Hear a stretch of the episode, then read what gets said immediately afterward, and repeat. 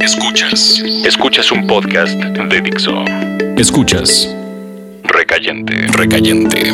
Fernando Benavides. Federico del Moral. Por Dixo. Dixo. La productora de podcast más importante en habla hispana. Habían anunciado que el huracán entraría en la tarde del miércoles. Así que todas las ventanas estaban tapeadas. Años antes la mitad de las casas habían sido arrasadas y casi todo se había perdido. Incluso, nueve meses después del paso del huracán aquel, nacieron varios niños. Supongo que no perdieron el tiempo en aquel encierro de pánico y amor. En fin, estábamos esperando este nuevo huracán. Había ido a comprar provisiones. Las tiendas de autoservicio estaban vacías o sacadas, que no hay mucha diferencia. De agua ni hablamos. Se habían llevado toda y apenas había algunas latas de conservas. Yo tenía algo en casa y no entré en aquel juego de desesperación. Sin embargo, al caminar por las calles, con las nubes grises sobre las 12 de la tarde, se podía sentir el temor de la gente. Todo iba a acabar pronto. Yo me metí con mi perro y puse algo de música. Tenía tres o cuatro botellas de whisky y suficiente agua mineral. Podría sobrevivir. La comida del perro. Fui por varias bolsas. Había asegurado su supervivencia. El mundo podía apagarse si quería. Nos encerramos en el departamento y el viento comenzó a azotar las puertas. Cuando cayó la primera gota al suelo, supimos que no había marcha atrás. Antes de que todo azotara, escuché que tocaba en la ventana. Era Marcelinda. Entró. Era una pequeña cabra asustada con piernas largas, cintura de dinamita y la mente volcada en la perdición. Las mujeres perdidas son mi encuentro favorito. Se sentó y me dijo que había leído cosas mías, que no era malo.